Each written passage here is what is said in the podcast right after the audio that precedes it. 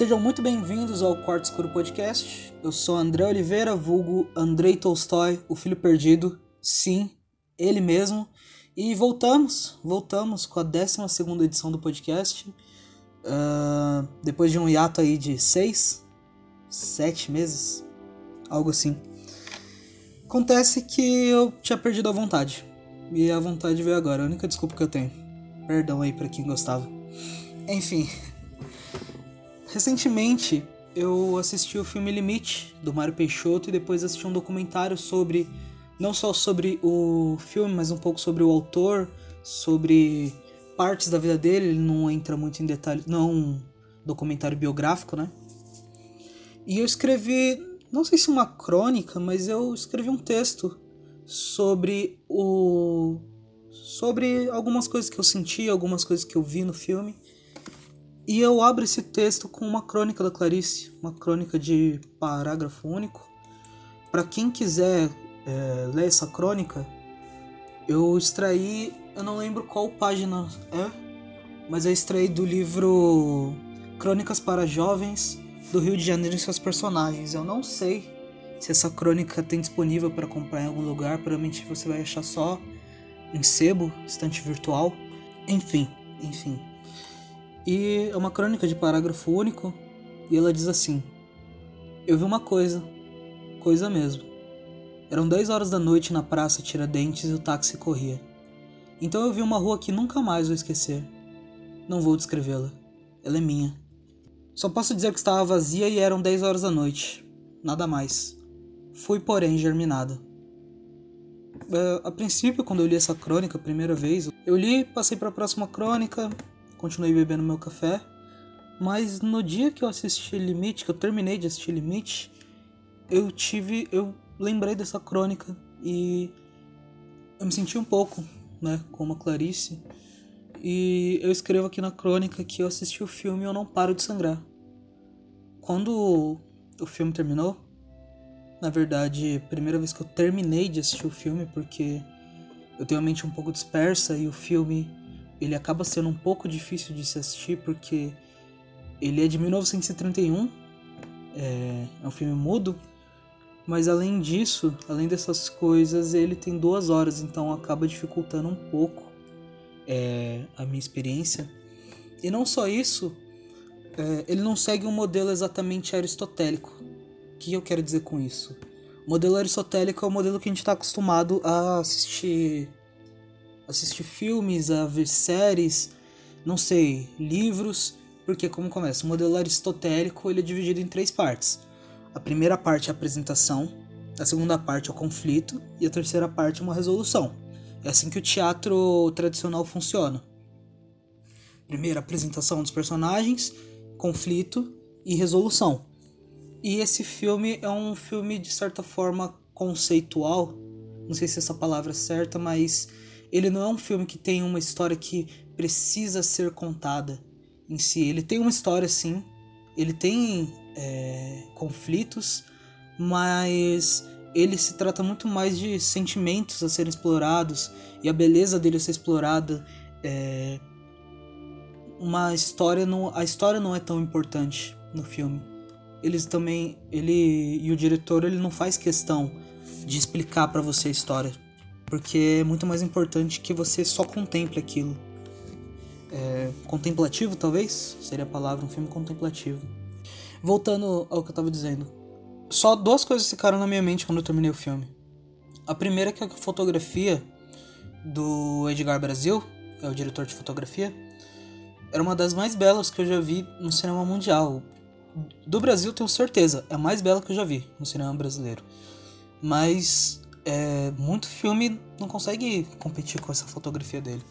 E vale lembrar que o filme é de 1931 e naquela época não era tão comum uma fotografia tão intimista como ele faz. Porque quando você vai assistir, deixa eu ver um filme da época, O Laboratório do Dr. Caligari, ou Fausto, tem também o Frankenstein. Você vai assistir esses filmes, você percebe que é uma fotografia mais distante, mas que lembra mais um pouco uma sitcom, aquela coisa de três câmeras. Mas nessa não eu já falei um pouco sobre isso no, quando, no meu podcast sobre Quem Tem Medo da Virginia Woolf. E é aquela coisa, é a fotografia bem próxima, dando bem, bastante close no rosto dos atores, que tá sempre perto, sabe?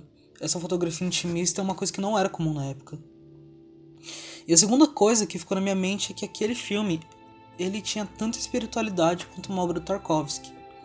Para quem conhece a obra do Tarkovsky, sabe que são aqueles filmes é, densos, compridos e extremamente contemplativos e o limite tem disso. O limite, é, quando eu assisti Limite, eu senti muito disso. Já entrando no documentário, uma coisa que é muito marcante para mim são as condições em que o filme foi feito. Porque o Mario tinha mais ou menos a minha idade, 19 a 20 anos.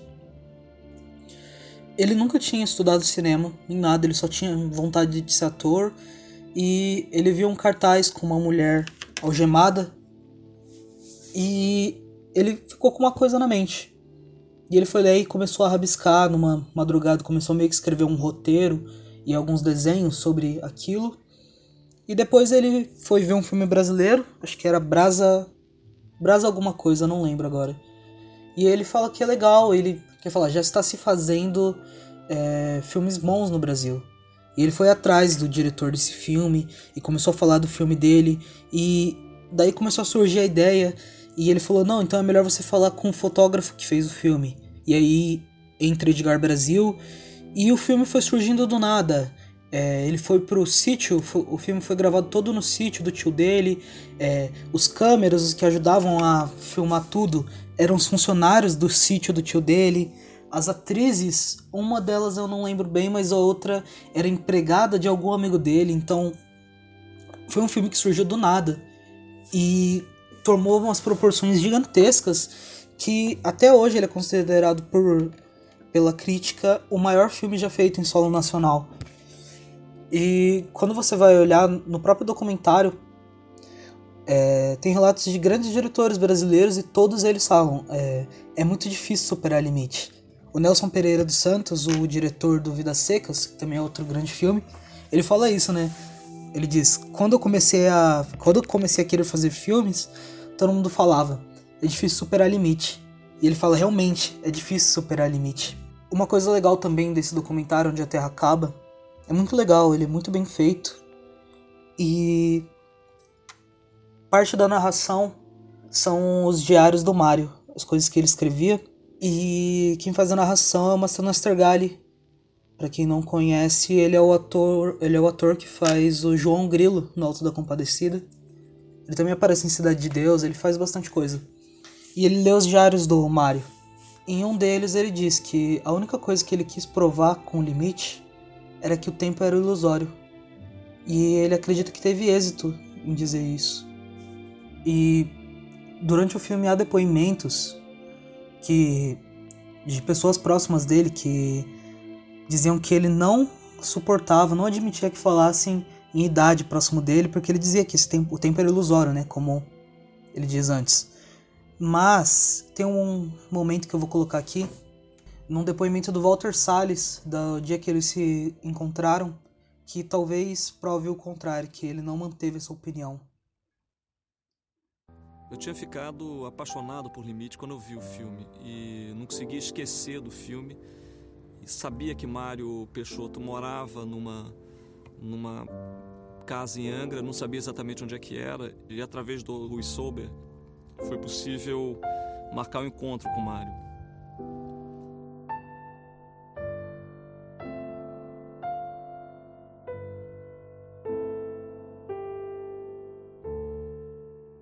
Lugar onde ele morava era uma espécie de shopping center muito baixo e no segundo andar havia um corredor uterino muito comprido com talvez umas 50, 60 portas, ou pelo menos é assim que eu me lembro disso. E ele morava na penúltima porta no final do corredor. Bati na porta, não houve uma resposta imediata, bati uma segunda vez e aí houve o entra. Eu entrei, ele olhou para mim e falou: "Você que marcou o encontro das quatro? Eu falei, é, fui eu que marquei. Ele falou assim, então vire-se e olhe para a parede e me diga o que, que você está vendo.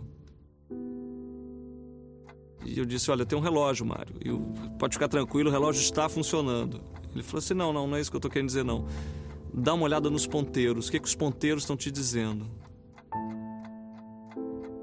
E eu disse para ele: olha, o ponteiro está me dizendo que são 4 e 3 e 20 e poucos segundos. Ele falou assim: não, não, não é nada disso. É o seguinte, preste atenção no que eu vou te dizer. Toda vez, meu filho, que o ponteiro está dizendo mais um, mais um, mais um, na verdade o ponteiro está te dizendo menos um, menos um, menos um.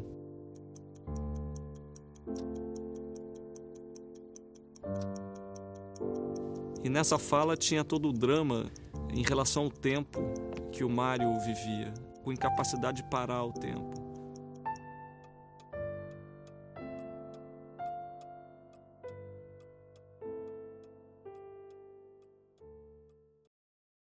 Interessante é que é muito bonito realmente isso que ele fala, muito interessante.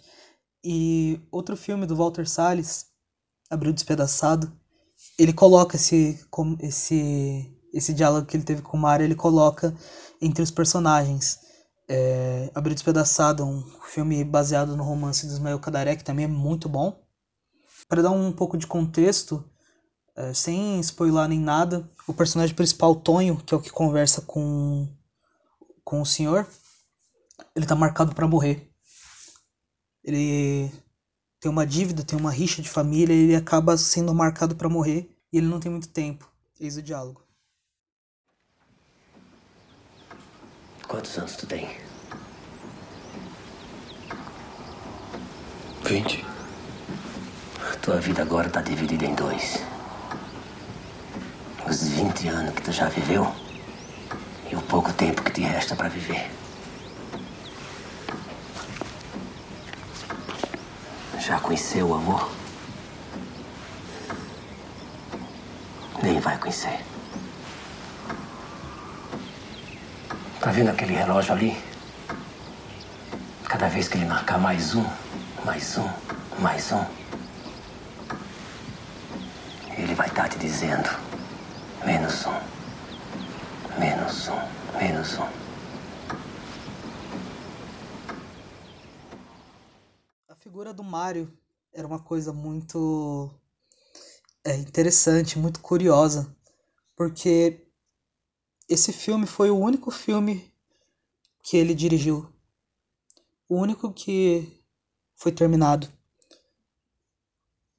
E esse é engraçado que ele também nunca foi é, reproduzido em cinemas de forma comercial, ele só participou de eventos. O próprio Mario dizia, é, limite não deu dinheiro e também não poderia dar dinheiro, né? O documentário meio que explica o porquê dele nunca ter feito outro filme. Depois que ele, enquanto ele fazia Limite, uma atriz, eu não me lembro o nome agora dela, acho que era Carmen da Silva, sei que é Carmen. Ela ficou encantada com o Limite, ela ficava assistindo todas as gravações que eles faziam e ela falou: "Olha, a gente faz um acordo. Você vai dirigir", dizendo pro Mario você vai dirigir um filme que vai me tornar uma, tri que uma, uma estrela. E em troca, você pode usar meu laboratório de graça para você terminar o seu filme. E assim ele começou a escrever o livro, o roteiro, perdão. Começou a escrever o roteiro. E a princípio o nome do filme seria Sonolência, esse filme com Carmen. Mas ela pediu para mudar porque ela pediu para mudar esse nome para que o nome não fosse remeter ao sentimento que poderia causar no espectador, dele ficar com sonolência. E o Mario, ele decidiu então chamar o filme de Onde a Terra Acaba e as Coisas do Espírito se Iniciam, para abreviar Onde a Terra Acaba. E tava todo mundo muito animado com esse projeto. Ele dizia que essa fotografia, a fotografia desse filme ia ser mais bonita ainda que Limite, porque agora ele tinha mais recursos e eles gravaram por muito tempo. Eles gravavam os atores é, quando eles não. Ele, ele, ele fazia gravações espontâneas dos atores, porque ele achava que ia dar um tom muito mais legal, então você vai ver isso. Só que Carmen tinha muitos problemas pessoais, então ela saía, ela se ausentava muito das gravações. E se ausentava tanto que isso é, mexeu com o Mario, incomodou ele e ao final de tudo a Carmen acabou demitindo ele por causa das brigas que eles tinham. Mario decidiu largar o projeto E se você pesquisar onde a Terra acaba, você vai achar que tem um filme inspirado na obra de Alencar, inspirado em Senhora, porque foi um filme que era muito aclamado. Só que não, não saiu. Então eles aproveitaram o nome para fazer outro filme diferente. O segundo filme do Mario acabou então nunca indo para frente. Depois ele tentou fazer outro filme, mas também não deu certo. É, Mario ele começou a colocar empecilhos. O documentário deixa isso bem claro. Ele começou a colocar empecilhos naquilo que ele nos filmes que ele fazia. Depois de um tempo, ele encontrou um sítio que ele é o sítio do morcego e ele achou muito lindo o sítio. Ele queria comprar e o pai dele, é, quando morreu, deixou para ele o dinheiro para ele comprar o sítio e a vida dele foi é, passou a ser cuidar do sítio, né? Infelizmente ele teve que vender o sítio mais para frente porque ele não conseguia mais bancar ele, mas Mário deixou o cinema de certa forma. Ele escrevia outros filmes. É, você vai ver, se você assistiu o documentário, você vai ver que ele tinha muitos roteiros. Ele também escrevia bastante. É, ele tinha um romance também, uma série de romances, algo assim. Ele, é um cara muito, ele era um cara muito apaixonado pelo que ele fazia. E nisso eu me identifico com o Mário. Eu devo ter comentado antes, mas eu sou escritor, eu trabalho para isso, eu estudo para isso. E o que eu me identifiquei com o Mario foi porque ele queria simplesmente lançar o filme dele, ele simplesmente tinha vontade, ele não pensava em fama nem nada do tipo, mas ele queria lançar um filme, ele queria fazer uma coisa bela, sabe? Ele queria trazer coisas belas para o mundo. Eu escrevo aqui no texto que o retrato do artista quando jovem, quem leu esse romance do Joyce, é infalível, porque os artistas que tentam, que prezam pelo seu trabalho, eles acabam passando por coisas parecidas. Então, Joyce, no retrato do artista quando jovem, ele retrata muitas coisas que você, que um artista que tem esse trato estético, que tenta ter esse trato estético, acaba passando. E quando você lê os diários do Kafka, você também sente isso. E quando você lê as crônicas da Clarice, você sente coisas parecidas com o que ela sente. É, eu escrevo aqui que Nesse caso, eu sou um pouco Joyce, eu sou um pouco Kafka, eu sou um pouco Clarice, também sou um pouco Mario. Modéstia à parte, né? Não me comparando exatamente com eles, mas eu sinto coisas que eles parecem ter sentido. Né? É isso, essa identificação. E o efeito que o Mario fez com o filme dele, me fazer sangrar, é exatamente o efeito que Manuel Bandeira descreve em um poema dele, Nova Poética, que diz assim: Vou lançar a teoria do poeta sórdido. Poeta sórdido. Aquele em que cuja poesia é a marca suja da vida. Vai um sujeito. Sai um sujeito de casa com a roupa de brim branco muito bem engomada. E na primeira esquina passa um caminhão. Salpica-lhe o paletó a calça com uma nódoa de lama. É a vida. O poema deve ser como a nódoa no brim. Fazer o leitor satisfeito de si dar o desespero. Então, eu termino o texto dizendo que a obra de arte deve fazer o contemplador satisfeito de si dar o desespero. Isso é o que motiva esse texto que eu escrevo. Mas ainda não é o que eu senti ao assistir o filme. Eu digo que sangrei e nada mais, e fui porém germinado. E aí a crônica da Clarice faz sentido para mim porque em parte da crônica eu falo que eu subi para contar pro meu irmão o que, que eu senti com aquele filme, o que, que aquele filme fez comigo. Eu desisti no meio do caminho. Porque ele não ia entender. Porque aquilo que eu senti é uma experiência única, uma experiência minha. Então, por mais que eu tentasse explicar, a pessoa não ia sentir exatamente, não ia sentir aquilo que eu senti. Ela não ia entender. Então, é que a Clarice diz, né? Eu vi uma coisa na rua que eu nunca vou me esquecer. E eu não vou descrevê-la. Ela é minha. Só posso dizer que a rua estava vazia e eram dez horas da noite. Nada mais. Fui, porém, germinada. E foi esse o sentimento que eu tive ao assistir o Limite. Bom, esse foi o podcast de hoje. Um pouco mais curto, talvez. Com edição talvez fique um pouco maior, mas foi isso que eu quis passar para vocês hoje. Então me sigam nas redes sociais Você vai me encontrar no Instagram como cortescuro underline QE e no Twitter como Androliver underline, Androliver, tudo junto. Bom, então eu vou deixando vocês aqui e até a próxima. Fiquem com Deus. Anos se passaram. Um dia surgi na Praia do Sino sozinho, para uma despedida a meu modo. O ambiente era pesado de evocações. Tudo falava. E ante aqueles murmúrios, eu me quedava em prostração. Seria eu um fracasso?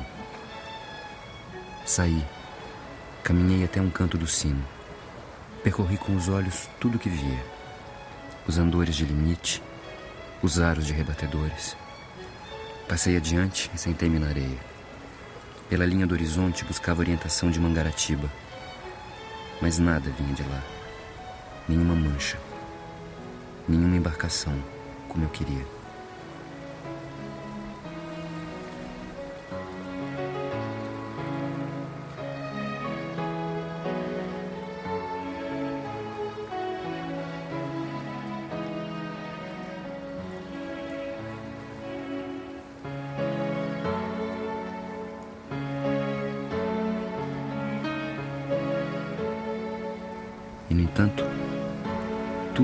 Acontecer.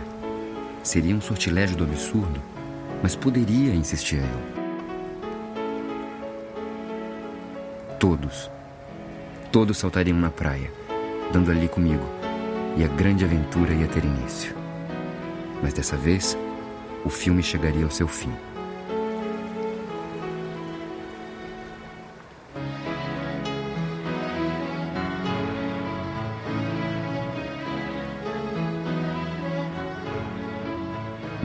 Fim, meditada, pronunciada na mente, barrava todo o meu voo.